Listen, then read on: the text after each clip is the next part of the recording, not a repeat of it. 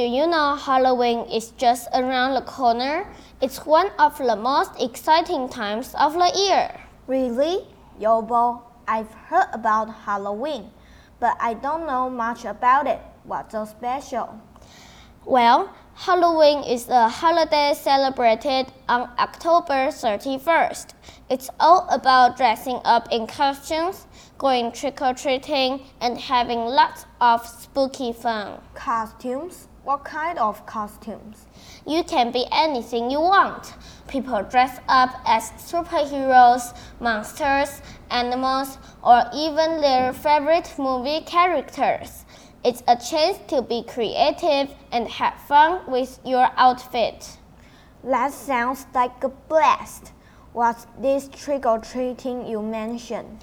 Trick or treating is when kids go from house to house, knocking on the doors and saying trick or treat. People give them candies and treats as a way to celebrate. It's like a candy treasure hunt. I bet that's why everyone loves Halloween. What about the spooky part? Halloween is also about the spooky stuff. People decorate their houses with ghosts, skeletons, and cobwebs. It's fun to be a little scared in a safe way. How about pumpkins? I've seen carved pumpkins with faces. Those are called jack o' lanterns. People carve faces into pumpkins and put candles inside to make them glow. It's a Halloween tradition. It all sounds amazing, Yobo. Is there anything else? Yes, some people even have costumes parties where you can dance, play games, and show off your costumes to friends. I had no idea Halloween was so much fun. Thanks for telling me all about it, Yobo. You are welcome, Ding. I can't wait for the Halloween. We are going to have the spectacular time. Oh, I forgot to mention the treats. Halloween candies are the best. There are chocolate bars, gummy worms, and even candy apples. Candy apples, tell me more. Candy apples are apples covered in sweet, sticky caramel. Some people even add colorful sprinkles or chocolate chips.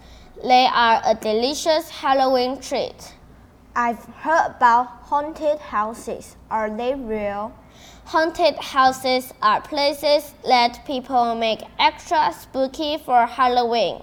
They have surprises around every corner. It's like a spooky adventure. That sounds awesome. Do you think we could visit one this Halloween? Definitely, Ding. We need to be brave, though, because they can be pretty scary.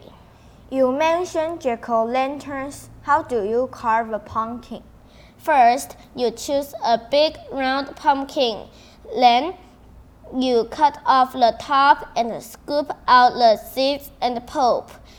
After that, you can carve a pumpkin, carve a face or a design on the pumpkin.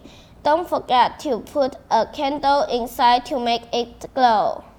That sounds like a fun, fun Halloween tradition. I'd love to carve a pumpkin this year. It's a blast thing. We'll make the spookiest pumpkin ever. Have, Have a spooky day, everyone.